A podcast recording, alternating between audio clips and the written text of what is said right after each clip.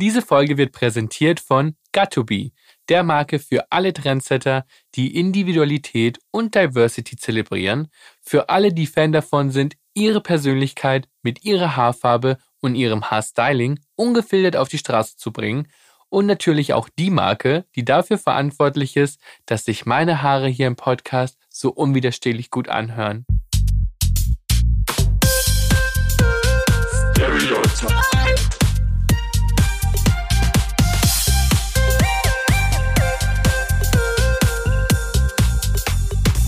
Stereotyped. Ein unzensiertes Gespräch über Vorurteile und Schubladendenken. Ich freue mich unglaublich über meinen heutigen Gast. Nicht nur, weil sie wirklich sehr berühmt ist, sondern auch, weil sie eine wirklich tolle und gute Freundin von mir ist. Kein Mensch ist perfekt, sagt man. Aber meinem heutigen Gast wird nachgesagt, so ziemlich nah dran zu sein, wie es nur geht. Sie ist die glamouröseste Frau, die ich kenne und wird, ob man es glaubt oder nicht, auch noch in Schubladen gesteckt. Hallo Silvi, schön, dass du da bist. Hallo, mein Schatz Ricardo. Uh, das war aber ein erotisches Hallo. Hallo. Hallo, ja, ich hauch das hier mal in diesem Mikro. Ja, du fühlst dich wohl, du hast auf jeden Fall ein Champagnerglas in der Hand, wie ich sehe. Ich bin bestimmt deine erste Gast, die ähm, hier ankommt mit einer Flasche, Flasche Champagner, oder? Ja, nicht umsonst habe ich gerade gesagt, du bist der glamouröseste, äh, die glamouröseste Frau, die ich kenne. Obwohl ich natürlich weiß, dass du keinen Alkohol trinkst, aber mh, mm, ich habe eine andere Einstellung glaube ich. Ich finde super, dass du dein Alkohol dabei hast, weil dadurch trinkst du dich auf mein Level, auf dem ich sowieso schon bin von Natur aus. Das heißt, Und das, äh, dann steht einem guten Gespräch nichts mehr im Weg. Absolut. Bevor wir starten, spielen wir ein kleines Spiel. Ja. Und zwar geht es in diesem Podcast ja um Schubladendenken. Mhm. Und vor dir siehst du ja einen kleinen, ein, einen kleinen Schrank mit Schubladen. Ja. Und in jeder Schublade ist ein goldener Umschlag. Und das Spiel ist, du ziehst einen dieser Umschläge und musst dann aber auch die Frage beantworten, die darin steht. Und um fair zu bleiben, beantworte ich sie dann auch. Ach, spannend. Ja. So ein bisschen Truth or Dare, aber dann mit Briefumschläge. Genau. Also ich muss dazu sagen, ich weiß selber nicht genau, was für Fragen da drin stehen. Also ich kenne nur ein paar davon. Ähm, deswegen ist es für mich auch eine Überraschung. Mhm. Und äh, ready whenever you are, babe. Okay. Also da muss ich mein Gefühl sprechen lassen und ich werde dann für die dritte Schublade, die mache ich mal auf. Und eine schöne goldene Umschlag. Das ist fast wie bei den Oscars hier. so, ein Beauty-Trend, den du mitgemacht hast und von dem du hoffst, er kommt nie wieder. Gibt's da einen? Ähm, also ich, ich war auch mal jung. Und äh, so 13, 14 und äh, da hatte ich äh, meine Haare ähm, in so ein Dutt gemacht mit einem Scrunchie, was äh, an sich kein Problem ist. Aber mein Pony hatte ich dann mit wirklich jeden Tag an eine halbe Flasche Haarlack so fest nach oben gesprüht in so ein, ja, wie heißt das, so ein ja, eine tolle ja, so eine tolle fast, ja. ähm, und das war nicht schön. Ich fand es da mal mega, aber ich hoffe, das kommt nie zurück und ich will es auf jeden Fall nicht mitmachen. Also ich muss ehrlich sagen, es hört sich gar nicht so schlecht an. Also ich finde, das hört sich jetzt eigentlich nach einem sehr, sehr coolen Look an. Ja, das Ding ist, diese 90er, alle lieben es, aber ich war natürlich Teenager in den 90er und ich habe gedacht, oh mein Gott, schreckliche Mode. Und jetzt ist das alles so cool. Ähm, und ich muss sagen, auch ich gewöhne mich jetzt langsam dran, dass tatsächlich weiße Tennissocken, das ist alles super. Ähm, die Hosen, die wieder so, so weit und so baggy fallen und so Richtung Hüfte auch wieder gehen. Man kann sich kaum vorstellen, dass das auch wieder in wird. Ähm, aber es ist so. Ich glaube, das wäre sogar mein Trend gewesen, den ich mal mitgemacht habe, wären Hüfthosen, ja. weil ich einfach finde, dass das nicht gemütlich ist. Und mhm. ich habe immer gehofft, dass Hüfthosen nie wiederkommen. Aber wie du es gerade angesprochen hast, die 2000er kommen auch zurück. Ja. Und deswegen auch die Hüfthosen. Ja. Meine Mama hat immer gesagt, ich stehe ja voll auf Retro-Sachen. Also mhm. ich finde ja die 80er toll, die 90er toll. Ja. Und meine Mama hat immer gesagt, dass ich das nur cool finde, weil ich das selbst nicht mitgemacht habe. Wenn man das selber mal getragen hat, dann macht man das kein zweites Mal mehr mit. Deswegen ist es vielleicht so mit der Frisur bei dir, wenn du sagst, ja. auch wenn das jetzt wieder in wird, du hattest das schon und deswegen hast du keine Lust mehr darauf. Stimmt das? Ich glaube, das, das stimmt schon. Und ich denke auch, wenn ich jetzt sehe, war, war das einfach nicht wirklich ein schöner Look für mich. Und das muss ich eigentlich ehrlich gestehen. Und ich hatte immer eine Obsession mit äh, the 80s. Und ich war natürlich ähm, klein äh, in den 80er. Aber ich glaube, diese Obsession ist einfach, ähm, weil ich zu viel Dynasty wahrscheinlich geschaut habe. und ähm, ja, Joan Collins und ähm, diese, die Crystal gespielt hat, äh, diese Blondine, ich weiß nicht mehr ihren Namen. Ähm, ja, das waren einfach so Frauen, so Powerfrauen, die wunderschön ausgesehen haben und so viel Glamour hatten. Meine Obsession ist absolutely the 80s. Glaubst du, dass da auch so ein bisschen deine Ästhetik geboren wurde? So mit diesen glamourösen Frauen, die viel Power hatten, die selbstbewusst und stark aufgetreten sind, Schulterpolster getragen haben? Richtig. Uh, big Hair, ähm, Big Jewelry und ähm, eine Obsession absolut uh, aus dieser Zeit mit diesen Serien. Aber auch als junges Mädchen uh, war ich obsessed mit so amerikanischer L und die letzten fünf, sechs Seiten waren immer so ein Styling-Teil äh, äh von dieser Zeitschrift, wo dann ganz viele Neonfarben gemixt worden sind und so Tight Ponytails mit Chunky Jewelry und ich, also ich habe eine enorme äh, visuelle Einstellung. Ich ähm, ich liebe Styling und ich liebe ähm, so ein schönes Bild und das ist einfach, ja, da war ich immer schon obsessed mit. Ja, ja das glaube ich. Das ist ja auch etwas Wundervolles und was sehr inspirierendes, wenn du so von diesem schönen Bild sprichst. Mhm. Bei uns im Podcast geht es ja auch um Schubladendenken und wenn man das schöne Bild von dir sieht und es gibt sehr viele, sehr, sehr viele schöne Bilder von dir auf der Welt. Danke dir. Ähm, dann denkt man sich, okay, wow, Sylvie Mais die ist wirklich perfekt. Also die hat einen Hammerkörper, die hat wunderschöne Haare, ein atemberaubend schönes Gesicht, einen tollen Style, ein cooles Leben. Ähm, da würde man jetzt nicht unbedingt denken, dass die in Schubladen gesteckt wird. Mhm. Aber wir beide wissen, es ist anders. Ja. Hast du denn manchmal das Gefühl, dass du in die falsche Schublade gesteckt wirst? Auf jeden Fall. Ich meine, dieses ähm, wahrgenommen werden als äh, alles ist so perfekt, ähm, hat erstmal einen, nicht so schönen Beigeschmack, ähm, da es eher als Kritik ähm, ähm, gegeben wird, dieser Satz, ach, alles ist so perfekt, weil es, es wird immer so ein bisschen so mit so einem negativen Klang wird es gesagt in meinen Augen und dieses Perfekte äh, nehme ich persönlich nicht so wahr. Ähm, ja, ich glaube sehr an Be the Best Version of Yourself und daran arbeite ich dann auch dementsprechend sehr hart und finde es auch ja schön, um an mich selbst zu arbeiten, innerlich und äußerlich. Ähm, und diese Schubladen ist tatsächlich so, dass wenn Leute jemanden so als perfekt empfinden, dass sie natürlich immer auch wieder suchen nach alles, was nicht gut ist und da auch ziemlich drumherum hacken. Und ähm, ich glaube, dass ich nicht in eine Schublade zu, zu, zu stecken bin. Oh, schwieriges Wort. ähm, aber das wird tatsächlich gemacht. Ja. ja, vor allem glaube ich, was die Leute unterschätzen ist, ähm, dass man es als Frau in den Medien eigentlich niemandem recht machen kann. Also wenn du gestylt bist, dann bist du sofort überstylt, zu perfekt, zu künstlich. Wenn du es natürlich magst, suchen die Leute nach den Fehlern. Ja. Also es ist einfach sehr schwierig, ähm, irgendwie die Menschen zufrieden zu machen. Und gerade finde ich in den Medien, im Fernsehen, wenn man über 40 ist zum Beispiel, ja. ähm, das ist unglaublich schwierig. Also man sieht das ja selber, wenn man mal mit Leuten Fernsehen geguckt hat. Da wird auf, jeder, auf jeden Makel geachtet. Wir haben HD-Kameras. Die Menschen sehen alle Falten, alle Poren. Ja. Also wenn man jemanden sieht, der Falten hat, zerreißen sich alle den Mund und sagen, oh mein Gott, guck mal, die ist ganz schön alt geworden, die sieht gar nicht mehr aus wie sie selbst. Boah, ist die in die Jahre gekommen. Wenn man dann jemanden sieht, der auf sich achtet und der dem entgegenwirkt und ein glattes Gesicht hat, dann sagt man, ja, das kann nicht echt sein, diese Schönheit kann nicht perfekt sein, die ist nur schön, weil sie gemacht ist. Ja. Was für ein Druck ist das eigentlich? Ja, es ist eigentlich ein Druck, die, die nicht menschlich ist. Und es sind so ein paar Sachen, die bei mir im Kopf springen, wenn ich äh, dir äh, zuhöre.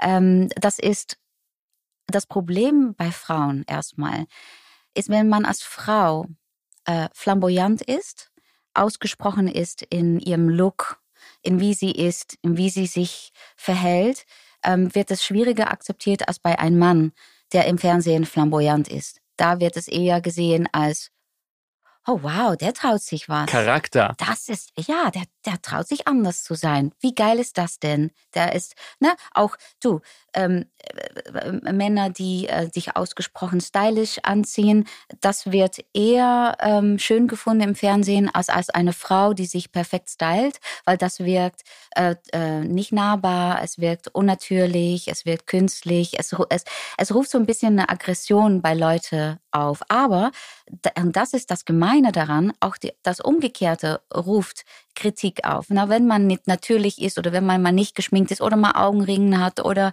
äh, ähm, ein bisschen müde aussieht oder tatsächlich ein bisschen geältert aussieht, kriegt man auch da wieder, ja, die sieht ja schon, da schon mal, die jungen Jahre sind wirklich vorbei, ne? So. Und das ist, ja, das ist eine unmögliche Aufgabe, die ich persönlich für Frauen im Fernsehen noch heftiger finde und absolut wahr. Frauen über 40, ähm, ja, die haben es nicht einfach im Showbiz. Das ist schon oft ein Thema in Hollywood gewesen. Also, dass man sagt, okay, in Hollywood-Filmen gibt es keine interessanten, für Roll äh, interessanten Rollen für Frauen über 40. Das hat man noch nicht so oft aus deutschen Stimmen gehört. Aber es ist ja hier in Deutschland auch ein Thema. Absolut. Und ich finde, in Hollywood sehe ich da wieder einen Trend, die äh, dagegen äh, spricht, dass das so ist. Ich finde, viele reifere Frauen über 40 über 50 ähm, machen weiter. Hammerkarriere. Die Rollen werden auch wieder äh, mit ältere Frauen besetzt und auch im Fernsehen dort. Ähm, äh, schau mal, äh, auch in Reality-Serien. Äh, Kim Kardashian ist 40. Äh, die Housewives sind alle über 40, äh, die wirklich äh, eine große Rolle haben in solche Serien. Und auch die Moderatoren. Sieht man auch, sind älter und haben immer noch ihre Chance. Sie sind Powerhouses, die da äh, weitermachen. Heidi Klum, guck mal, wie sie immer noch ähm, äh, hot ist in, ähm, in, in Amerika. Und leider ist es so, finde ich persönlich, dass es äh, in Deutschland äh, so ist, dass äh, vor allem ältere Männer immerhin die Chance weiterbekommen. Es ist schwierig für junger Nachwuchs, um eine Chance zu kriegen, auch das. Aber ich sehe leider auch absolut einen Trend, wo äh, ältere Frauen ähm, ausgetauscht werden. Und ich weiß nicht, woran das liegt, ob sie lieber festhalten an ältere Männer, die da stehen und dann ähm, äh, immer eine jüngere Version neben sich kriegen. Ähm, schade. Und ich glaube auch eine ver verpasste Chance. Ich Weil äh, Frauen, sorry, dass ich dich unterbreche. Nein, ich glaube, Frauen, tut mir leid, dass ich dich unterbreche. Nee, aber Frauen, die vorm Fernseher sitzen und die sind über 40 und die sind über 50. Ich glaube, dass es viel äh, inspirierender wirkt, wenn da eine, eine, eine, ja, eine Frau steht, die, wo, wo, wo sie sich mit identifizieren können. Wie ist es denn in Holland? Du bist gebürtige Holländerin. Mhm. Ist die Situation da anders, wenn man den Fernseher einschaltet? Komplett. Da wird äh, das holländische Fernsehen wird regiert von äh, die Königin und die Königinnen sind ganz klar Linda de Mol, Chantal Janssen, Wendy van Dijk, äh, alle äh, Frauen über 40 und über 50. Da wird das Fernsehen nicht regiert von ähm, immer älter werdenden Männern. Jetzt ist, jetzt ist es so, dass du gesagt hast, die Zuschauerinnen sind oft über 40 und über 50. Ja. Du bist auch vor kurzem 43 geworden. Genau. Aber du siehst nicht aus wie über 40. Glaubst du, das stört viele? Das ist eine sehr gute Frage. Ich weiß das nicht. Ich habe das nie so gehört. Äh, ich würde es schade finden, wenn das so ist, weil ich glaube an ähm, inspiriert zu werden von Frauen, wie ich zum Beispiel inspiriert bin von Kylie Minogue und äh, äh Jennifer Lopez und ähm, Cindy Crawford, äh, Heidi Klum. Die Frauen inspirieren mich und ich sehe, was alles noch möglich ist. Für mein Gefühl habe ich gerade angefangen und äh, würde gerne weitermachen. Und äh, ich würde es schade finden, wenn das nicht verstanden wird, dass wenn man rechtzeitig anfängt mit ähm, Anti-Aging, mit ähm, ähm, ja, Sport machen, sich gesund zu ernähren, dann kann man wirklich dieses Prozess von älter werden. Und auch das umarme ich wirklich, weil ich finde es überhaupt kein Problem, um 43 zu sein und äh, auch mal ein Fältchen hier und da zu sehen. Aber ich mag es auch wirklich, um an mich selbst zu arbeiten, weil das motiviert mich. Ja, das glaube ich. Und du hast vor kurzem auch ähm, angesprochen, dass du keine Angst darüber hast und nicht mehr zurückhalten, dich nicht mehr zurückhalten möchtest, über Injectable Fillers zu sprechen. Genau. Wie war da die Reaktion darauf, dass du Filler benutzt und quasi auch mal zum Beauty Dog gehst? Also ganz ehrlich, ähm, äh, ich war kurz nervös vor, dass wir gelauncht haben, weil das ist natürlich schon ein Thema, was normalerweise nicht so offen besprochen wird und sicherlich nicht in unserer Branche. Und dann war ich echt so begeistert, dass die Reaktionen so positiv waren. So endlich Offenheit, endlich jemand, die es einfach sagt, endlich jemand, der ja dafür steht und äh, keine Angst hat, da öffentlich drüber zu erzählen. Und ich bin sehr stolz, erstes Mal äh, für so eine große weltweite Marke ähm, äh, Werbung zu machen, weil ich wirklich dieses Produkt 100% vertraue und was mir auch diese Möglichkeit gibt, äh, mich wohlzufühlen, jeden Tag wieder, wenn ich aufstehe und im Spiegel gucke. Und, ähm, und natürlich macht es mir Spaß und Freude, dass Frauen sagen, ach Silvi, ähm, ich, ich habe so lange darüber nachgedacht und das stört mich und wenn ich dich dann sehe, das inspiriert mich, ich kann auch was an mir selbst machen lassen, um mich ähm, selbstbewusster zu fühlen. Und ja, wenn ich damit helfen kann, das, da freut mich das natürlich. Das finde ich sehr schön. Frauen, die aussehen wie du und die auch in ihren 40ern keine Angst davor haben, über solche Themen zu sprechen, ähm, lösen der Gesellschaft oft Konversationen aus. Ja. Und ich glaube, das liegt manchmal daran, dass wir das nicht gewohnt sind, dass Frauen solche Entscheidungen selbstbestimmt treffen. Mhm. Wenn ich mich mit dir unterhalte, höre ich aber pure Selbstbestimmtheit. Ich habe nicht das Gefühl, dass du ähm, Injectable Fillers benutzt, weil du einem Ideal hinterherrennst oder weil du ähm, einem Ideal, das von Männern erfunden wurde, hinterherrennst. Ich habe das Gefühl, das ist deine Entscheidung. Wie siehst du das?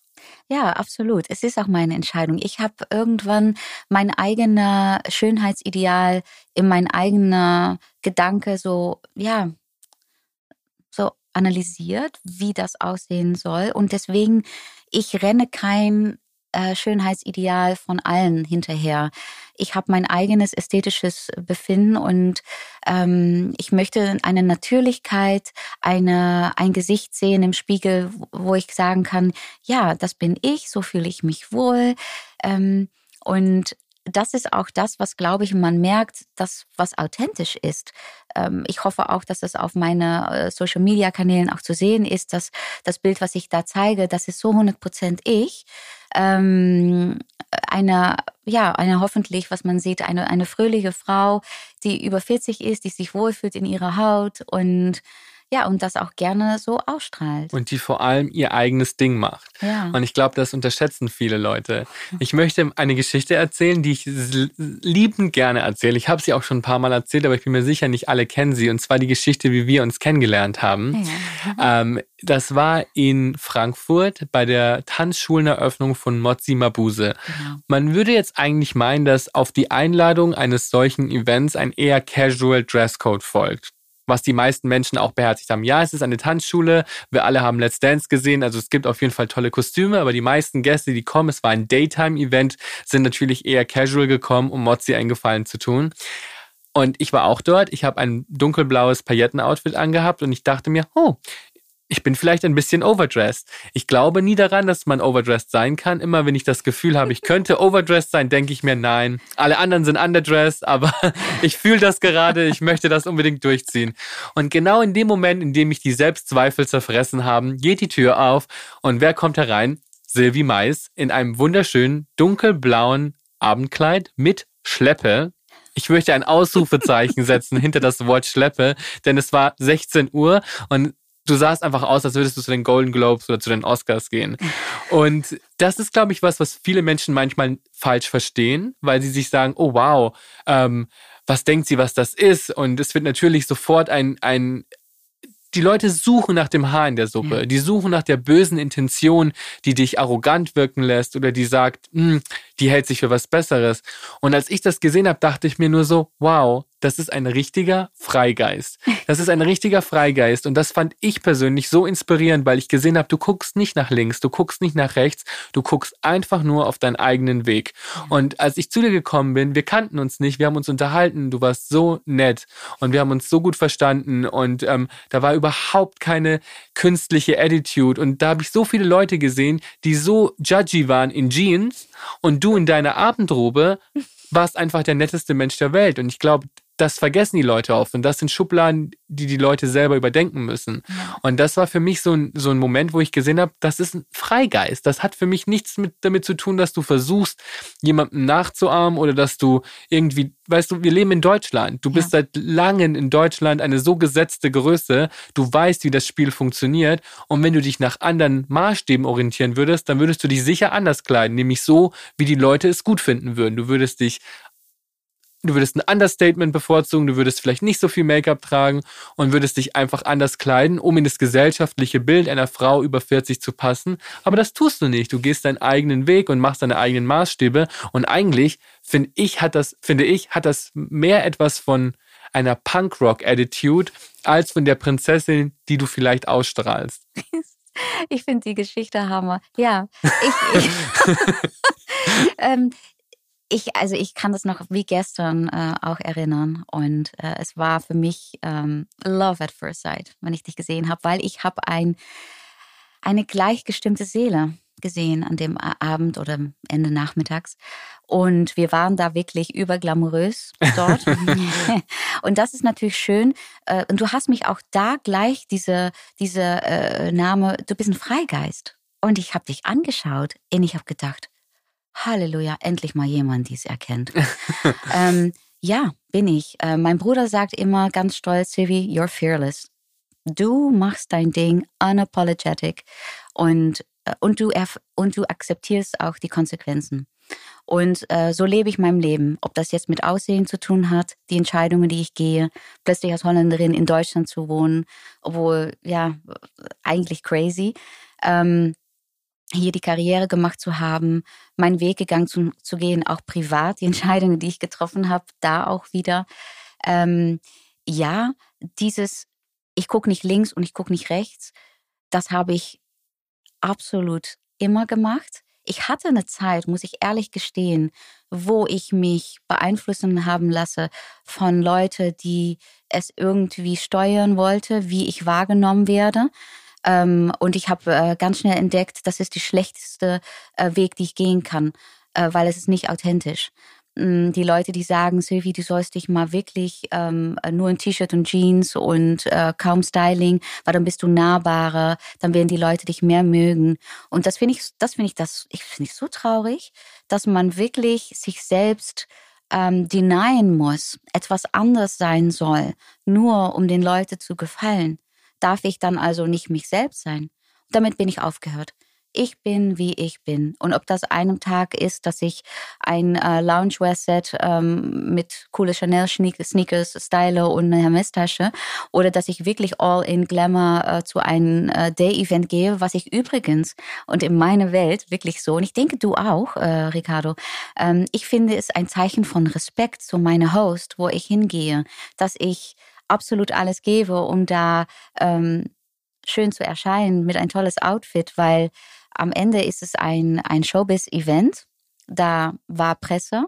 Und wie schön ist es doch für jemanden, die das hostet, äh, meine Freundin Mozzi damals, äh, dass ich da ähm, schön hingehe und dass da tolle Fotos in Zeitschriften als Promotion für die Tanzschule dann kommen. Absolut. Ja? Und du hast was ganz Schönes angesprochen, und zwar dir wurde geraten, du sollst ähm, dich anders stylen, damit ja. Leute dich mehr mögen. Ja. Und ich finde, wir sind in so einer Zeit, wir lesen 100 Millionen Mal auf Instagram, be yourself, just Sehr do whatever you want. Mhm. Und ähm, scheinbar gelten diese Regeln aber nur für bestimmte Leute. Und wenn man dann jemanden sieht, der der sein eigenes Ding durchzieht und wir merken, das ist aber nicht unser Ding, dann hört diese Toleranz ganz oft auf. Und ja. das finde ich schade, weil man diese, man kann nicht sagen, be yourself und dann aber sagen, be yourself, aber nur solange du das machst, was ich gut finde. Richtig. Man muss dann hinter dieser Bewegung stehen und auch Menschen akzeptieren, die vielleicht etwas tun, was ganz anders ist als das, was ich tun würde. Genau. Und deswegen finde ich es eigentlich wichtig, dass man dass man dafür plädiert, man selbst zu sein, egal was dieses Selbst bedeutet. Mhm. Du hast gerade deinen Bruder angesprochen, mhm. Daniel, den ich sehr, sehr gerne mag. Er und den, äh, den ich, das freut mich, mhm. den ich auch schon bei deinen Geburtstagen oder deiner Hochzeit äh, kennenlernen durfte. Ja. Und wenn ich mir allgemein dein Umfeld angucke, also du hast einen schwulen Bruder, du hast super viele verrückte Menschen in deinem Umfeld. Alles sind äh, kreative Künstler, dein Ehemann ist Künstler, ja. ähm, du hast äh, ähm, tolle Make-up-Artisten, die wirklich eine krasse eigene Persönlichkeit haben. Ja. Also dein ganzes Umfeld besteht eigentlich aus super vielen Freigeistern. Man kann fast schon sagen Freaks und ich bin mir sicher, sie verzeihen es mir, weil sie wissen, warum ich das sage. Ähm, siehst du dich auch als eine von denen? Auf jeden Fall. Ich bin der absolute Freak. und ähm, ja, ich, ich, ich umringe mich mit Leuten, wo ich mich selbst drin zurückfinden kann. Auch wenn es nur ein kleines Teil ist, weil kein Mensch ist, ist der gleiche. Aber diese ähm, gleichgestimmte Seelen, die sammle ich um mich rum, weil ich weiß, dass die mich akzeptieren, wie ich bin, genauso wie ich die akzeptiere, wie sie sind. Und ich fühle mich so, so glücklich im Leben und so reich im Leben, dass ich solche besondere Menschen um mich herum habe, weil das macht das Leben das Schönste. Das sind nicht die materielle Sachen. Es sind die Leute, die irgendein ein Gefühl ermitteln, womit du bist und du weißt, in diesem Moment ist alles perfekt, weil ich bin mit dieser Person. Und es sind ja, die, das fühle ich so tief von innen, wenn ich dich sehe, wenn ich meine Freunde sehe in, äh, in, in Belgien, in Holland, in Madrid, über die ganze Welt, wo ich solche tolle Leute um mich herum habe und mein Team, ähm, natürlich meine Kreise von Make-up-Artists bis zu ja, Designer, die ich kennenlernen durfte. Ähm, das ist eine so, so eine tolle, ja, ich bin so dankbar für dieses Leben und dass ich euch alle habe. Ähm, weil damit fühle ich mich nicht alleine dann. Ich glaube, das, was, was du da beschrieben hast, ist auch etwas, was auf sehr viel Gegenseitigkeit beruht, weil egal wie merkwürdig man sich vielleicht manchmal in seiner eigenen Haut fühlt. In deiner Gegenwart habe ich mich zum Beispiel noch nie verurteilt gefühlt. Und egal, ob ich dir was erzählt habe, was vielleicht ganz weit weg von deiner Welt zu sein schien, warst du immer super verständnisvoll. Und ich glaube, darum geht es, ja. wenn man Schubladendenken durchbrechen möchte, dass man einfach Verständnis hat für Menschen und für ihre Bedürfnisse. Ja. Ähm, deine Bedürfnisse sind sehr speziell. Ich glaube, viele Menschen wissen gar nicht, wie sich so dein Leben anfühlt. Ähm, ich denke gerade an eine Hochzeit zurück, die wunderschön war. Das war das letzte Mal, dass wir uns persönlich gesehen haben, weil dann Lockdown und alles ja. unmöglich wurde. Ja. Ähm, ich kann mich erinnern, als wir, als du deinem Ehemann Norbert das Ja-Wort gesagt, gegeben hast, ja habe ich ganz, ganz oft das Klicken von Kameras gehört. Aber das waren nicht die Gäste auf der Hochzeit, sondern das waren Paparazzi, die sich geprügelt haben, um ein Foto von euch zu bekommen. Die sind, die, die, ihr habt alles abgedeckt. Das war super privat. Man hätte eigentlich meinen müssen, da kommt kein Bild raus. Die Menschen sind sind die Zäune hochgeklettert und haben gedroht, dass sie die ganze Trauung über brüllen, lauthals brüllen werden, wenn man ihnen nicht ermöglicht, ein Foto zu machen, bis die Securities dann irgendwann gesagt haben, okay, dann mach dein Foto, aber bitte hör auf, die Hochzeit zu stören. Ähm, ich glaube, viele Menschen wissen gar nicht, wie sich das anfühlt, permanent beobachtet und vor allem verurteilt zu werden. Mhm. Wie hast du gelernt, damit zu leben? Ja, es war und immer noch, das ist eine crazy Geschichte, äh, auf jeden Fall bei, beim Hochzeit auch, wie sie auf äh, äh Sprinterautos, so Minivans draußen geklettert sind, im Bäume geklettert sind und dass man dann einfach die Entscheidung treffen soll, okay, sie sind da, sie machen das, aber wir wollen heiraten. Und was ich immer schwierig finde, ist, dass ähm, ich weiß, dass the Public Opinion so ein bisschen ist, dass die denken, ach, Sylvie hat wahrscheinlich ähm, selber die Paparazzi äh, organisiert oder sie kommt wieder aus dem Wasser in Saint-Tropez, ach, sie hat bestimmt dem Paparazzi Bescheid gesagt. Nein, habe ich nicht habe ich nicht. Die sind da. Klar weiß ich, wenn ich nach Saint-Tropez fliege, dass da Paparazzi sein wird. Aber es ist halt eine, diese schöne Flecke, diese Erde, wo ich weiß, dass ich ähm, dich genießen, wohlfühlst. Ja, genießen kann, mich glamourös anziehen kann, wo ich das sein kann, was ich sein möchte. Und ähm, was für meinen Mann auch wichtig ist in, sein, ähm, in seinen Beruf, um ähm, da seine Kunden zu treffen und so weiter und so fort. Ne? Und ähm, es ist schwierig zu ähm, verstehen, was es bedeutet, wenn man so beobachtet wird und wenn man äh, gestört wird in private Momente von Paparazzi und dass danach natürlich die Moment kommt, weil Fotos werden verkauft, Geschichten müssen aber gemacht werden, wo dann auch nochmal die Analyse, die Verurteilung oder das Drama nochmal rund um diese Fotos kreiert wird. Das heißt, du wirst nicht nur gestört in dem Moment an sich, du wirst auch danach nochmal gestört, wenn die Zeitschriften dann rauskommen und sagen, aber die Scheidung kommt bald oder so. was, was war das Verrückteste, was du über dich lesen musstest in der Zeitung?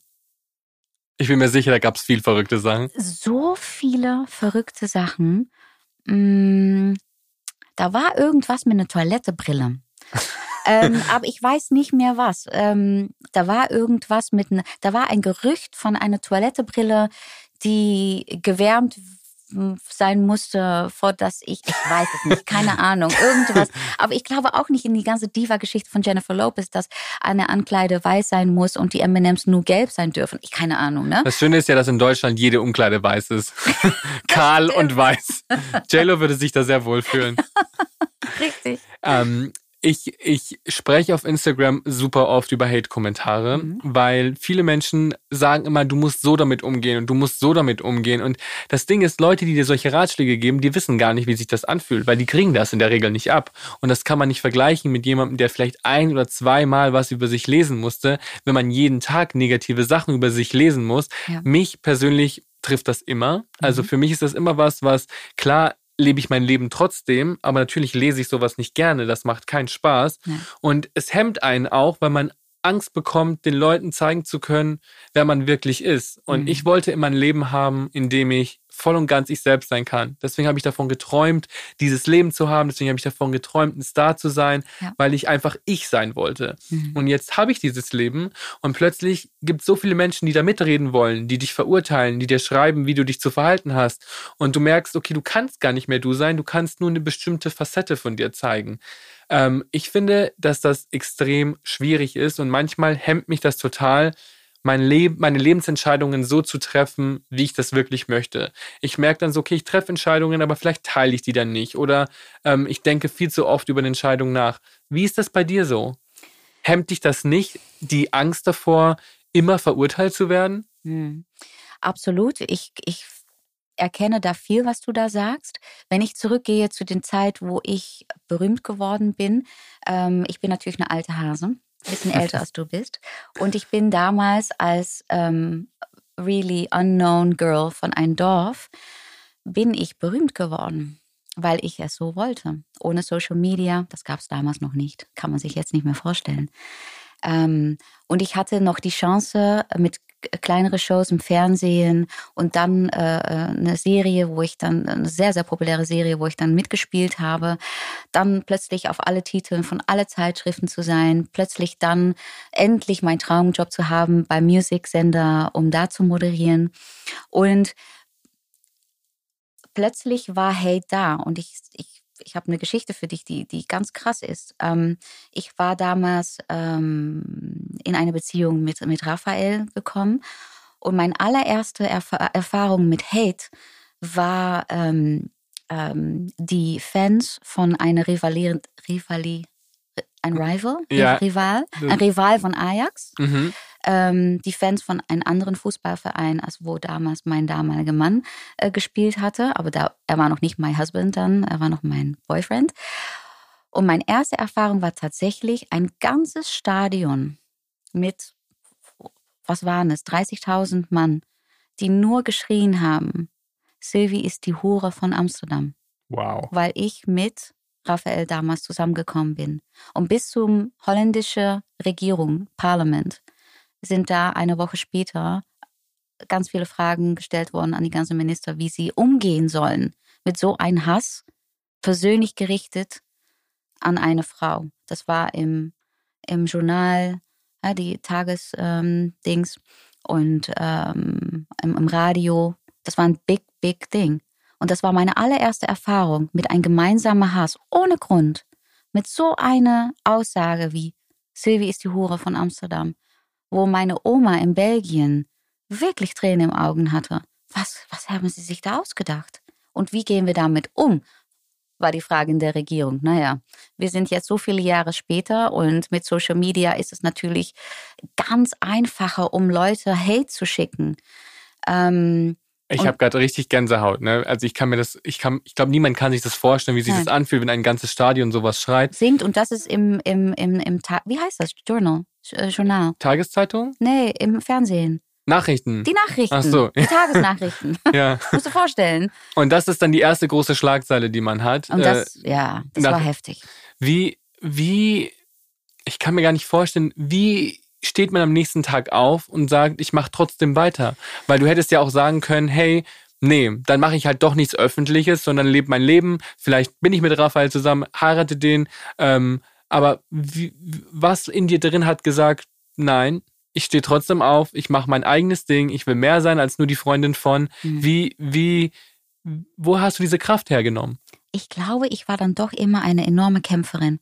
Nicht eine Kämpferin aus Frustration, aber eine Kämpferin, weil ich so ein unglaubliches ähm, Vertrauen habe in mir selbst, was meine Ziele sind, wo es hingehen soll, wer ich bin, wie sehr ich mich selbst schätze und wie sehr ich mich selbst liebe. Ja, klar war es schwierig. Klar habe ich geweint. Klar war ich auch verzweifelt. Ich war jung. Es war, wie gesagt, das erste Mal, dass man so in den Schlagzeilen ist und überall mit so ein Wort, weil ich bin, wer ich bin und ich bin weit weg von, aber ich finde dieses Wort, um eine Frau da so darzustellen, ich fand ich das Allerschlimmste. Aber Haters are my motivators. Und selbst da habe ich gedacht, ich zeig's euch. Warte mal. Und das hast du auf jeden Fall. Das hast du denen gezeigt. Ich finde, die Situation beschreibt auch ganz gut, wie unterschiedlich und ungerecht Männer und Frauen äh, verurteilt werden, mhm. weil während Raphael auf dem Fußballfeld trotzdem der Held der Nation war, wurdest du öffentlich als Hure geslutshamed ja, genau. und du bist, du musst Konsequenzen tragen und er nicht. Also auch wenn er sich selbst nicht ausgesucht hat, aber Richtig. du bist diejenige, die sie, äh, ja. äh, die sie tragen muss.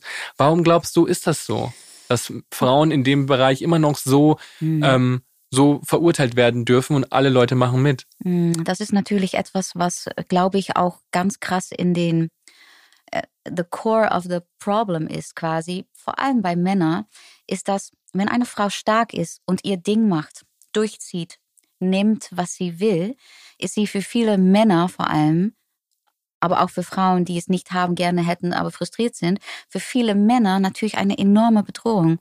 Und ähm, ich habe bei dir aus deinem Merch, habe ich das T-Shirt ähm, Be a Slut, Be Whatever the Fuck You Want äh, ausgewählt, weil das ist genau das. Sei einfach, was du sein möchtest, weil du entscheidest. Du hast nur ein Leben. Und ich finde es schade, wirklich schade, dass um verschiedene Gründe tatsächlich immer Frauen mal entweder geslutshamed werden ähm, kritisiert werden um das, was sie machen im Leben, ähm, äh, leider auch von anderen Frauen.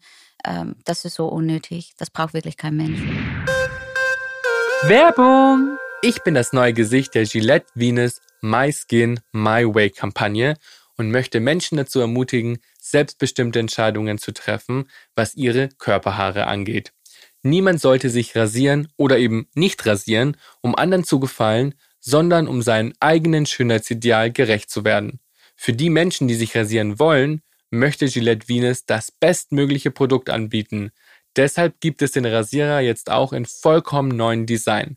Die Packung selbst ist aus vollständig recycelbarem Karton hergestellt und enthält mindestens 40% Altpapier. Mit diesem Rasierer steht einem nachhaltigeren Rasurerlebnis nichts mehr im Weg. Werbung Ende! Würdest du von dir sagen, du bist Feministin? Ich bin absolut Feministin. War ich immer schon. Aber ich bin nicht so eine klassische Feministin von früher. Ich bin eine moderne Feministin. Mein Bruder hat es immer gesagt. Mein Bruder hat vor 15, 20 Jahren schon gesagt, wir wissen Feministin.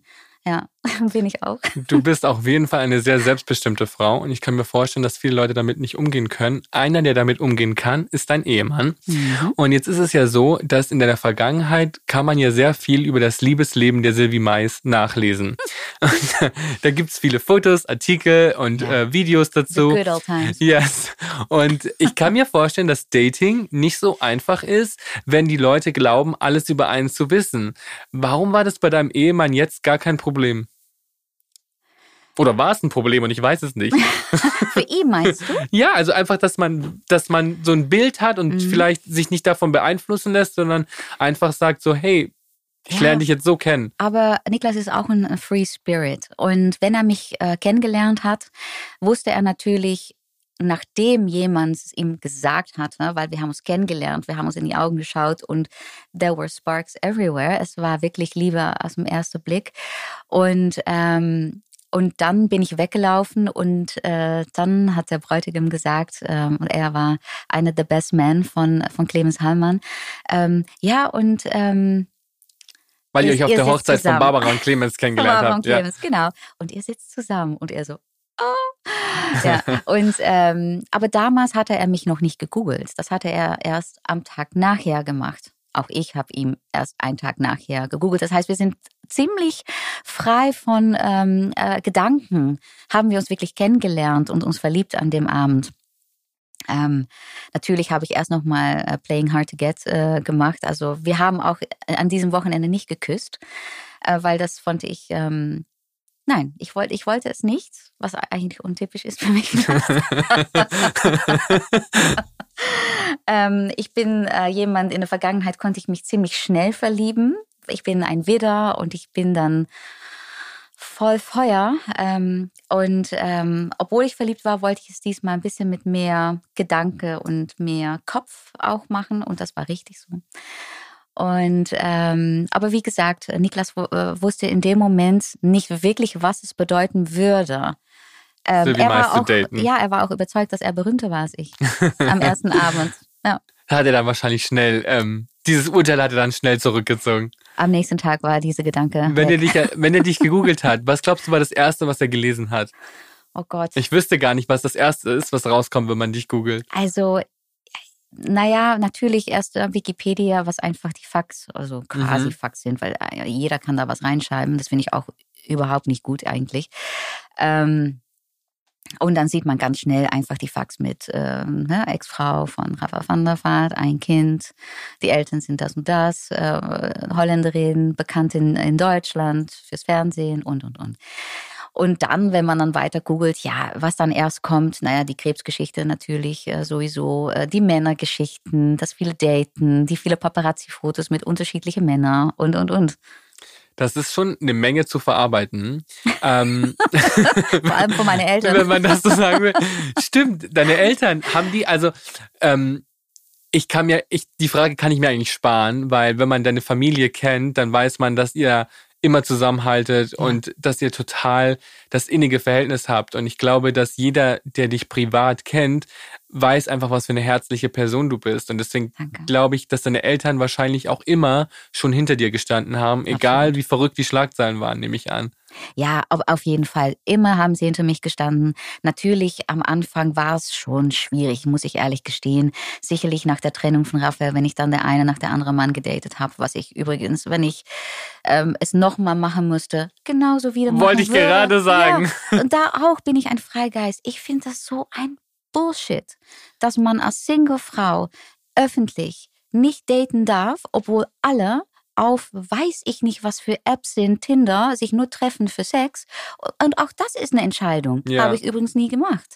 Und ich habe wirklich versucht, the old-fashioned way, jemanden kennenzulernen, aus Essen zu gehen, jemanden zu sprechen und zu gucken, was da ist. Guck mal, dass es jedes Mal abgelichtet worden ist von Paparazzi dass Zeitschriften nur überlebt haben mit meine Geschichten, dass Re äh, äh, Chefredakteuren Promotion gemacht haben, nur weil sie mich jede Woche mit irgendeiner Scheißgeschichte auf den Titel gepackt haben und dann plötzlich äh, beim Sternmagazin äh, Redakteur geworden sind.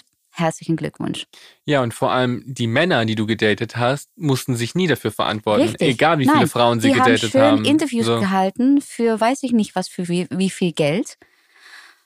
Oh, ich finde sie wirklich das allerletzte auf dieser Erde. Diese Männer mit so wenig Ehrgefühl, so wenig Respekt.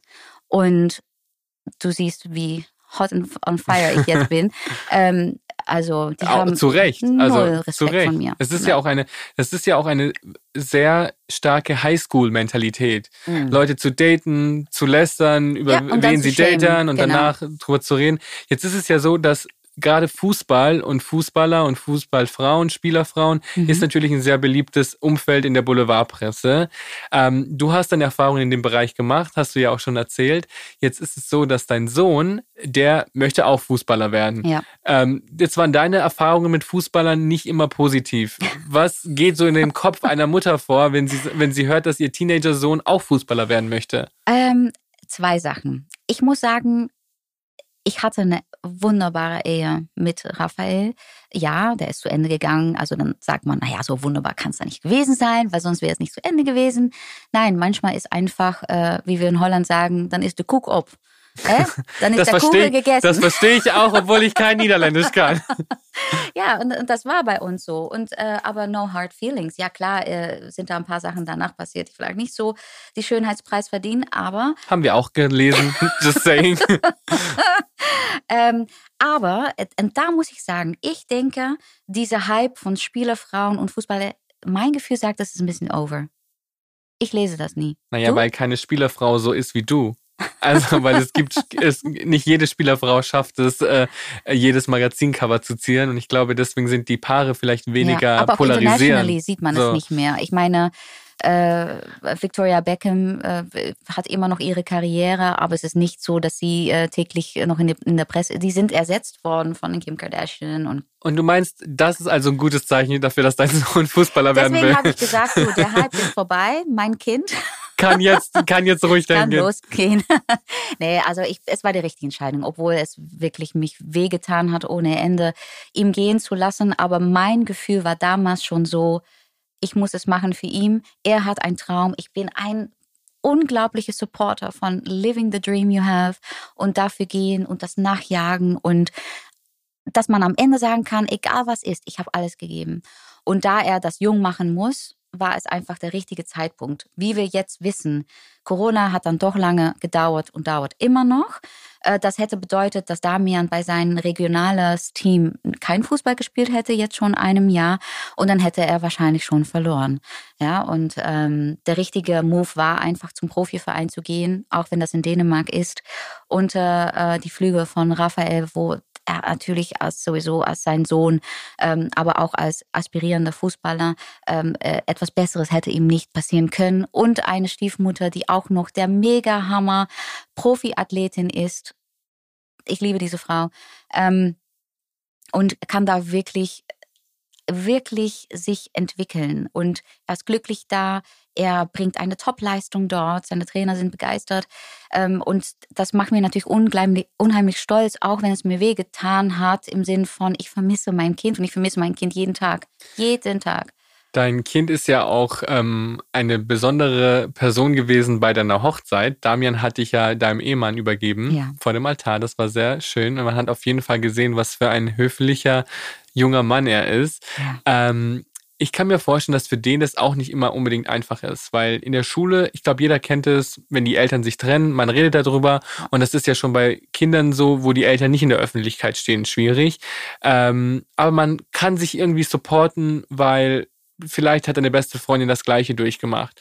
Bei Damian ist das so, ich glaube nicht, dass so viele Eltern dieselben Elternsituationen sind wie du und Raphael. Mhm. Ähm, wie war das für den so, wenn, wenn plötzlich Schlagzeilen über die Eltern in den Zeitungen stehen? Hat den das getroffen und ja. habt ihr darüber gesprochen?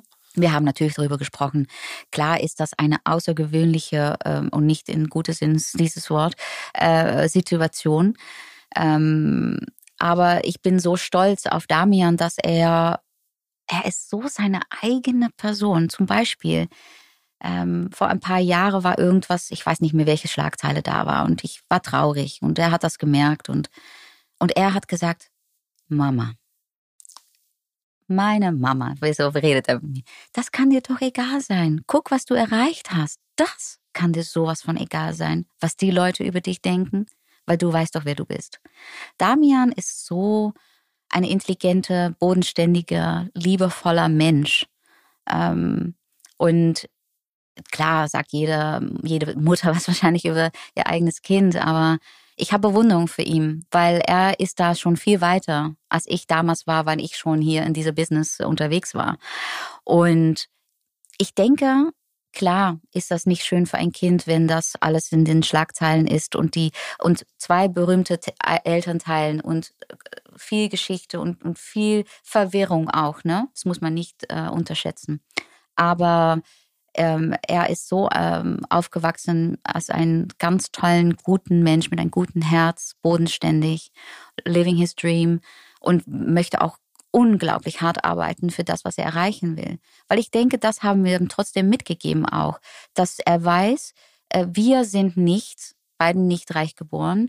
Wir müssten unseren Weg finden im Leben. Wir hatten vielleicht beides, Raphael und ich, eine fast unmögliche Traum, ne? Ich, ein Mädchen aus dem Dorf, wollte ein Star werden in Deutschland. Na, das ist passiert.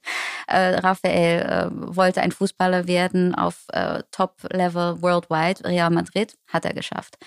Und äh, er weiß, mit harter Arbeit, mit sich trauen, groß zu denken und groß zu träumen, kann man es also erreichen. Hättest du ihn auch unterstützt, wenn er kleine Träume gehabt hätte und gesagt hätte, hm, ich möchte einfach erstmal in Hamburg bleiben und vielleicht irgendwas kleineres, lokales machen, wäre das auch, wärst du da auch voll dahinter gewesen? Ich, ich, ich hätte mich so gefreut, wenn er einfach in Hamburg geblieben wäre. Oder dass, dass er gesagt hätte, ach Mama, ich möchte mal Anwalt werden, ich würde mal ganz, ganz viel lernen. das wäre ein Traum gewesen. Aber äh, nein, aber es passt auch wieder in meinem Leben, dass mein Kind das machen will. Ich habe mal, ähm, ich bin ein großer Britney Spears-Fan. Du hast Britney Spears schon getroffen ja. und interviewt. Ich bin immer noch sehr neidisch. die wurde mal in einem Interview gefragt, wie ähm, ihre Söhne, die auch im Teenageralter sind, denn darauf reagieren, wenn sie ähm, ihre Mutter in Unterwäsche auf der Bühne sehen, super sexy tanzen sehen, mhm. ähm, ob das komisch für sie ist, gerade im Teenageralter. Und ich weiß, in Zeiten von Social Media erlauben es alle zu sagen, äh, was bist du für eine Mutter? Du bist ja auch, äh, hast auch oft in Unterwäsche vor der Kamera gestanden. Ja. Ähm, ist das für den komisch? Mhm. Oder ist das für den so, Mami arbeitet? Ich glaube, da ich ihm immer sehr viel erzählt habe, was meine Karriere ist, was meine Jobs bedeuten, zum Beispiel Unterwäsche, ist nicht so plakativ, oh, sie geht meine Unterwäsche, weil sie möchte gesehen werden. Nein, es, für mich ist es meine Leidenschaft, mein Job als Unterwäschedesignerin, als, als, als, als Werbebild für große Marken. Ähm, und das hat er sehr, sehr gut verstanden, dass es etwas ist, um stolz drum zu sein. Natürlich, klar. Und das Wort cringe ist dann natürlich etwas, was dann häufig gesagt wird, sicherlich von einem Teenager, wo er sagt, ähm, ja, dass alle meine Freunde sehen, das ist natürlich ein bisschen cringe. Aber trotzdem. Das könnte auch schlimmer sein. Ja, würde ich mal sagen. Also ich glaube, dass äh, ja, das wollte ich gerade sagen. Ja. Ich bin mir sicher, dass man, dass man so eine Situation äh, durchaus auch was Positives abgewinnen kann. Natürlich. Ähm, jetzt möchte ich über ein bisschen was Ernsteres sprechen. Und zwar hast du es vorhin schon angesprochen, das Thema Krebs. Mhm. Ähm, das ist auf jeden Fall was, was dich nicht loslässt, obwohl du seit zwölf Jahren schon krebsfrei bist. Ja. Bist du immer noch sehr aktiv in der Krebs-Awareness. Also ja. du äh, arbeitest bei der DKMS Live ehrenamtlich mit, bist Schirmherrin. Ich bin dort auch Botschafter und ja. weiß, wie dankbar die Frauen dort für deine Unterstützung sind. Jetzt ist es ja so, du kommst nicht unbedingt aus einem Umfeld, wo man viel über Awareness redet. Dein Leben war immer sehr aufregend, sehr glamourös, auch sehr sexy und plötzlich hast du eine Krankheit und ähm, bist für super viele Frauen Vorbild, die vielleicht vorher mit, mit der Frau Sylvie Mais gar nicht so viel gemeinsam hatten. Ja. Was ist das für eine Verantwortung? Das ist schon eine Verantwortung, muss ich sagen. Ähm, aber ich habe es auch, nachdem ich zum Glück ähm, ähm, geheilt war, das finde ich immer so ein schwieriges Wort, geheilt, weil man ist krebsfrei, aber direkt nach einer Chemo ist man zwar krebsfrei, aber da muss man immer noch abwarten. Dann sind die ersten zwei Jahre sehr, sehr spannend. Dann, wenn man fünf Jahre geschafft hat, kann man sagen, man ist wirklich gesund. Ähm, ich habe direkt, nachdem ich abgeschlossen hatte mit Chemotherapie und dass die Haare zurückgekommen sind und wo ich die Perücke abgenommen habe, damals bei Let's Dance, wo ich mitgetanzt habe, war das so eine enorme Impact und habe ich mich erst realisiert, was für Impact das war auf so viele Frauen, die in dem Moment dieses Schicksal hatten, ähm, wo ich offensiv umgegangen bin mit, ja, das war eine Perücke, jetzt habe ich zwei Zentimeter Haar. Klar sehe ich komplett anders aus als vorher, aber ich bin happy, fröhlich und stolz, dass ich es geschafft habe. Und da war mir schon bewusst, was für eine Verantwortlichkeit das gibt, weil ähm, man möchte ein Teil, wenn man so etwas erlebt hat, und ich denke, das ist menschlich, eigentlich möchte man es wegstecken. Eigentlich möchte man es vergessen und eigentlich möchte man da so wenig möglich drüber sprechen. Jedes Jahr, wenn ich beim Dream Ball dabei sein darf als Schirmherrin, bin ich nervös. Weil ich bin auch nervös für meine eigenen Emotionen. Bin ich nervös, was es, was es macht mit, ich bin dann immer unruhig. Ich habe meistens rund um die Zeit auch immer wieder meinen Check-up. Ich habe zweimal im Jahr immer noch äh, Krebsvorsorge, weil ich das möchte. Einmal wäre genug nach zwölf Jahren, aber ich mache das einfach zweimal. Lieber sicher. Und das macht mir natürlich immer noch mal extra nervös, weil es ist so konfrontierend, aber trotzdem. Und ich, ich, ich sehe das auch wirklich für, als ein Ziel in meinem Leben, dass ich dieses Teil erlebt habe, um erstmal die Frau zu werden, wer ich heute bin, aber auch um so viel wie andere, so viel wie möglich andere Frauen zu helfen und um die zu unterstützen, um dafür zu sorgen, dass sie sich nicht alleine fühlen, dass sie dass sie mich schreiben können auf DM, auf Instagram, dass ich für sie da bin in, im Seminare vom, von DKMS Live. Ähm, einfach die Unterstützung, die ich damals gefühlt habe, wenn ich einmal alles gegoogelt habe über Kylie Minogue, was ich finden konnte. Mhm, weil die, die, auch Krebs hatte. Weil die auch Krebs hatte. Sie hatte sich aber komplett zurückgezogen damals während ihrer, äh, äh, ähm, wie heißt das, Chemotherapie mhm. und allem. Und ähm, deswegen ist da nicht so viel zu finden. Ich, hab, ich bin etwas offensiver damit umgegangen. Ich habe weitergearbeitet. Ich bin, ähm, ich habe von Chemotherapie äh, zum nächsten Supertalent-Dreh. Äh, jede Woche bin ich gegangen von Madrid, Berlin und zurück. Perücke im Fernsehen. Ähm, und bin da quasi sehr offensiv mit umgegangen, weil das meine Strategie war. Aber jeder ist da anders. Jeder muss da gucken, was fühlt sich gut an. Manche Frauen wollen gar keine Perücken tragen. Und das finde ich auch völlig in Ordnung und eine richtig gute Entscheidung. Manche Frauen müssen aber auch nicht während, ähm, während sie eine Chemotherapie machen, in Unterwäsche auf dem Cover der GQ sein. Deswegen ist das, glaube ich, nochmal eine andere Herausforderung. Aber geil, oder? Und das finde ich, ich bin erstmal FHM. Oh, sorry. Äh, nee, nee, FHM so. Deutschland, ja. GQ Spanien. Ähm, bin ich unheimlich dankbar und auch äh, fünf Cover für Cosmopolitan Holland. Ähm, unheimlich dankbar, dass sie ähm, so modern waren und accepting waren, musst du vorstellen, um äh, GQ und FHM sind Männerzeitschriften. In Spanien war das auf alle Billboards auch, dass sie mich akzeptiert haben als damals Chemopatientin mit Perücke, um mich da sexy auf dem Cover ähm, zu ähm, zu machen, weil Hast du dich denn das sexy gefühlt zu der Zeit, weil das oh, ist ja, ja auch eine das ist ja auch eine schwierige Phase. Absolut. Aber und da muss ich auch dankbar sein an meinen damaligen Mann, wir haben immer versucht, das normale Leben weiterzuführen. Ähm, ich habe mich hübsch gemacht für ihn. Ähm, ich habe mich weiblich gefühlt, wo es ging, wo ich nicht zu krank war. Und auch da das Beste draus gemacht. Und diese Fotoshootings waren für mich ein Highlight, weil da schön gemacht zu werden, sexy gefunden zu werden, Sexiness ist in einem drin. Und ob man da vielleicht dann abends dann trotzdem kahl ins Bett geht, ja, so ist die Realität dann. Ähm, sexy habe ich mich trotzdem gefühlt, weil Sexiness ist in einem drin. Es ist nicht das, was andere sagen, was du bist.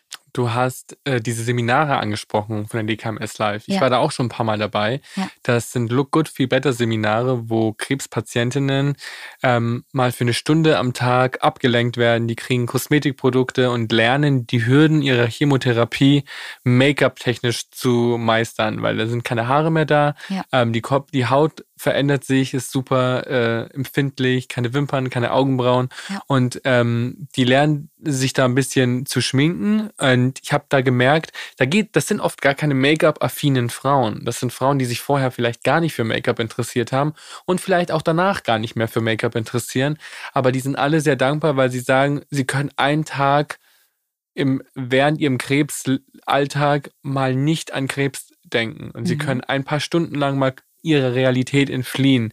Ähm, glaubst du, dass du deswegen während deiner Chemotherapie auch so viel gearbeitet hast, um, um dieser Angst zu entfliehen? Ja, ich denke, das hast du gut gesehen. Ähm, für mich war niemals eine Option, um zu sagen, hey, ich mache das Supertalent nicht, zum Beispiel. Für mich war es klar, ich mache es. Ich habe mit meinem Onkologen da gesprochen. Ja, aber man weiß das alles nicht, ne? Darf ich arbeiten? Mhm. Und er hat gesagt, du, wenn du dich gut fühlst, go for it. Mach es. Sei stark, sei mitten im Leben. Das wird dich helfen. Und wie gesagt, für jede ist eine andere Strategie wahrscheinlich äh, gut.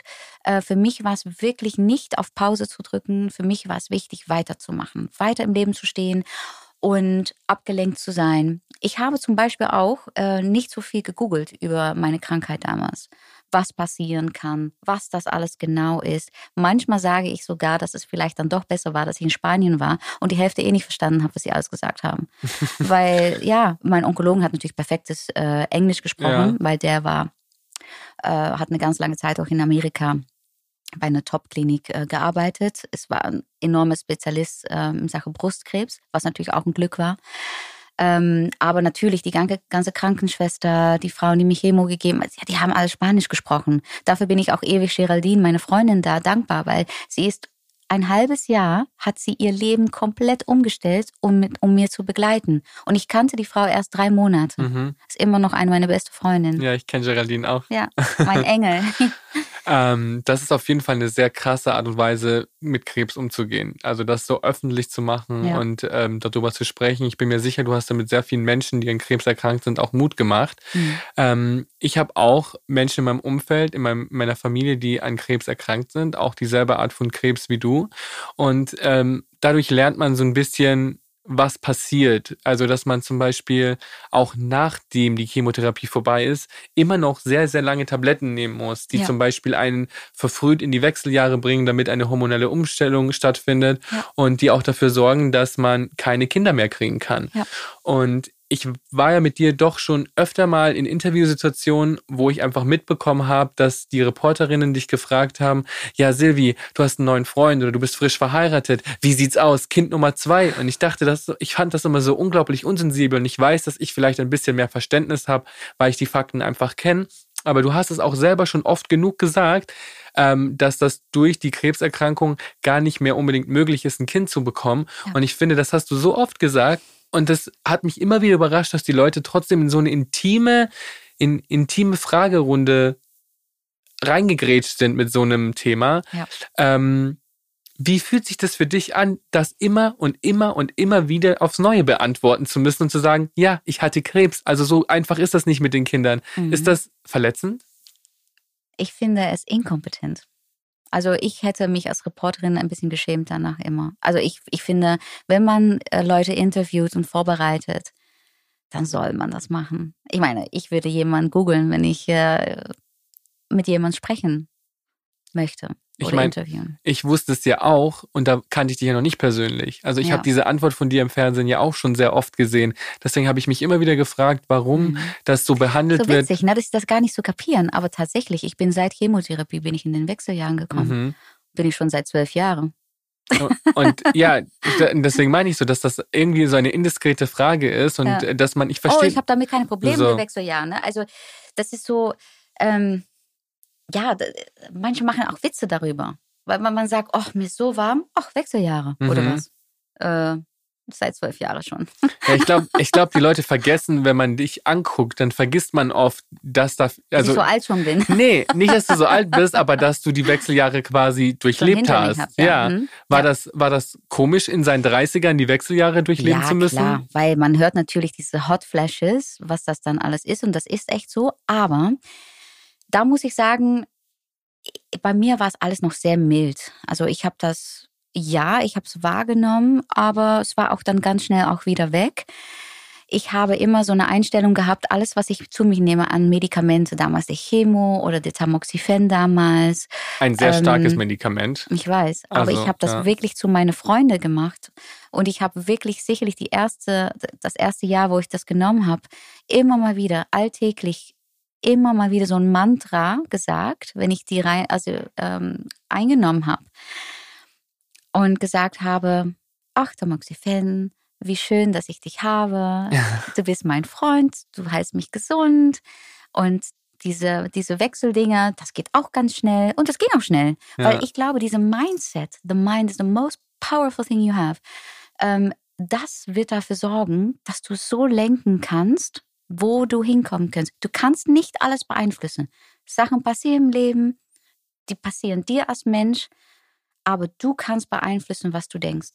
Das ist dein biggest Power, die du hast. Ja, ich glaube, so facettenreich wie dieses Gespräch ist, so facettenreich bist du auch als Person. Und so facettenreich ist wahrscheinlich auch deine Karriere. Und deswegen würde ich gerne als Abschlussthema ein bisschen über den Job sprechen. Mhm. Denn ich erinnere mich, als du zu Gast warst in meiner ersten TV-Show Ricardo Stream Date, war ich bei dir zu Hause, mhm. off-camera. Und ich habe zum ersten Mal dein Zuhause gesehen. Und ähm, da wird man auch mal wieder daran erinnert, wie lange du schon diese Sachen machst, wie lange du schon in diesem Business bist und was du alles schon erlebt hast. Also da hängen Fotos, die Karl Lagerfeld von dir gemacht hat und ja. äh, äh, also super viele facettenreiche Momente deiner Karriere. Du hast moderiert, du hast die größten Stars getroffen, du hast die größten Fernsehshows in Deutschland, in Deutschland moderiert, hast aber auch ähm, trotzdem Millionen von Instagram-Follower und bist da super up-to-date, obwohl das ja eigentlich ein eher sehr jugendlich dominiertes Feld ist. Ja. Ähm, wo siehst du dich selber in der Medienlandschaft? Als was verstehst du dich?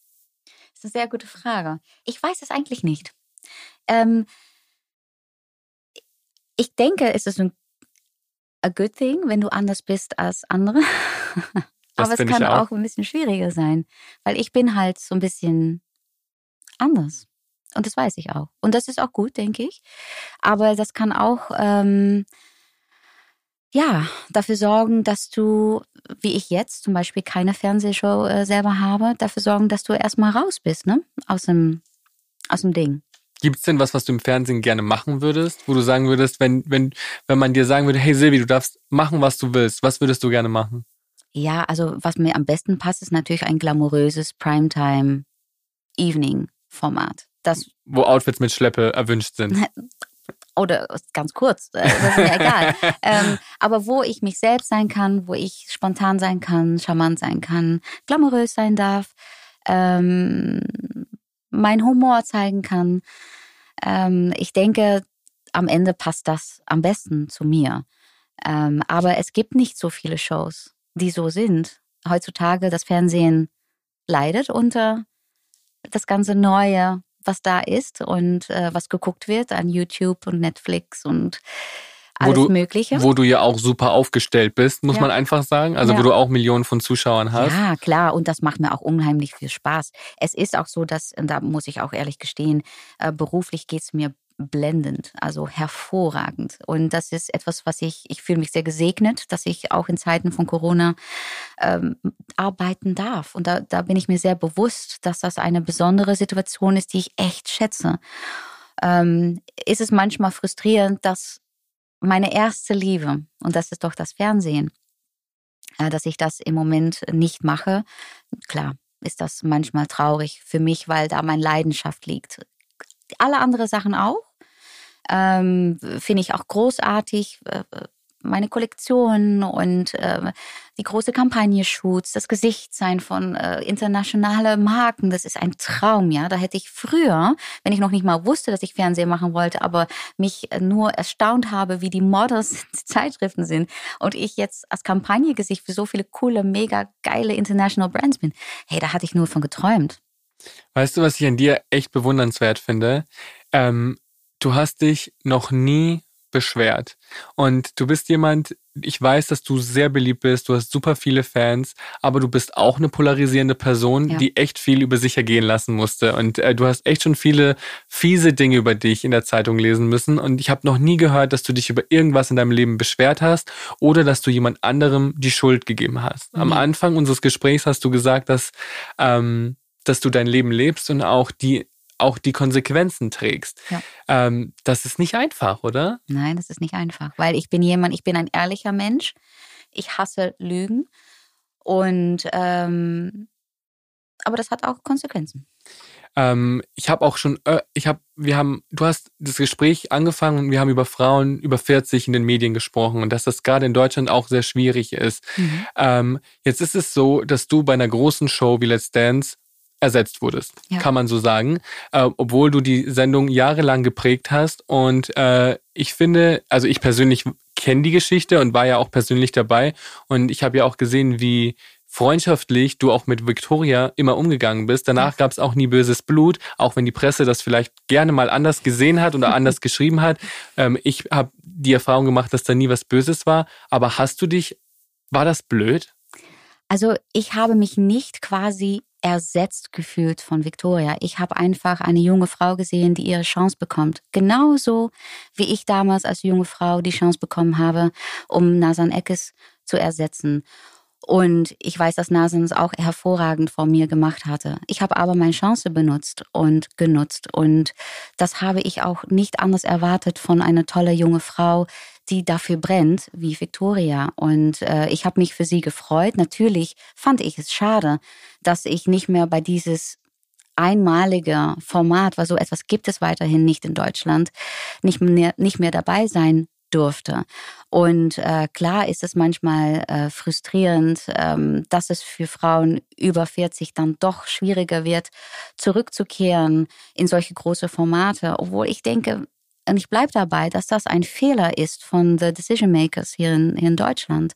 Ähm, das wird ein Fehler sein, weil am Ende ist es so, dass ähm, die Zuschauer auch Frauen über 40 sehen wollen. Aber dass es so ist, dass ich es Victoria enorm gönne, absolut, weil ich habe genau das Gleiche gemacht.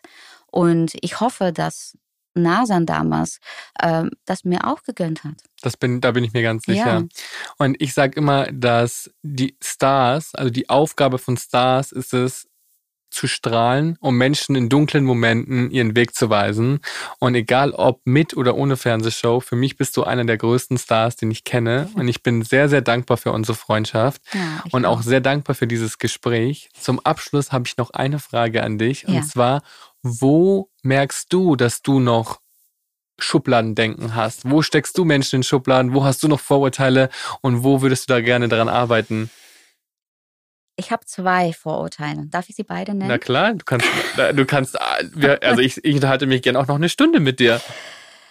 Und ich habe darüber ähm, nachgedacht gerade. Ähm, ich finde es schwierig zu sagen, dass ich tatsächlich Vorurteile habe. Ich habe es tatsächlich. Ich habe ein Vorurteil. Ich verstehe Leute nicht, die ein Ziel haben und das ist, Leute fertig zu machen, Hass zu schreiben. Und mein Vorurteil für diese Leute ist, du hast nichts zu tun in deinem Leben, du ähm, bist frustriert, du möchtest irgendwie ein gutes Gefühl kriegen, durch andere zu erniedrigen. Und wenn das anders ist, dann möchte ich das gerne wissen, aber das kann ich nicht verstehen. Da, hab, da ist mein Vorurteil. Ich denke nichts Gutes über diese Leute. Das ist das allerletzte. Und ich habe ein Vorurteil äh, für ähm, ältere Männer im Showbusiness, die nur die Chance geben an entweder ältere Männer oder sehr junge Frauen. Und was die da denken, weiß ich auch nicht. Da habe ich auch ein Vorurteil, weil für mich sind es einfach, naja, Ich glaube, ich glaube, das hat jeder verstanden. ja, ich finde das auf jeden Fall ein interessantes Thema. Ich habe aus diesem Gespräch schon jetzt super viel mitgenommen und habe, glaube ich, noch eine Million Fragen, die ich dir gerne stelle, auch ohne Mikrofon. Aber es war sehr interessant und ich bin sehr, sehr dankbar, dass du da warst. Ich muss vielleicht zum Abschluss noch was Persönliches sagen, weil ähm, mir das, ich habe manchmal das Gefühl, halt, dass das gar nicht so klar wird. Und zwar, das ist mir erst eingefallen, als wir uns unterhalten haben. Und zwar waren wir mal zusammen beim Bambi und danach hat ähm, die Zeitung Welt über uns geschrieben, äh, die kaufsüchtige Blondine Sylvie Mais und ihr Gay BFF Riccardo Simonetti waren zusammen auf dem roten Teppich.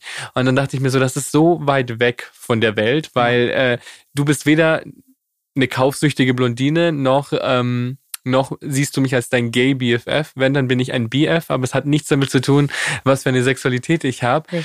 Und was ich einmal einfach, wofür ich einfach Danke sagen möchte, ist, dass ähm, als ich angefangen habe, in dieser Branche Fuß zu fassen, wenn man anders ist, hat man es da wirklich nicht leicht. Und alles, was du gesagt hast, kann ich nur bestätigen.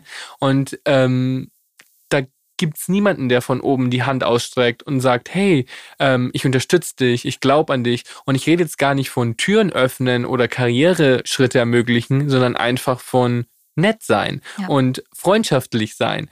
Und ich habe einfach von Tag eins, als ich dich auf dieser Tanzschuleneröffnung gesehen habe, nichts anderes mitbekommen als unglaubliche Großzügigkeit und Freundlichkeit.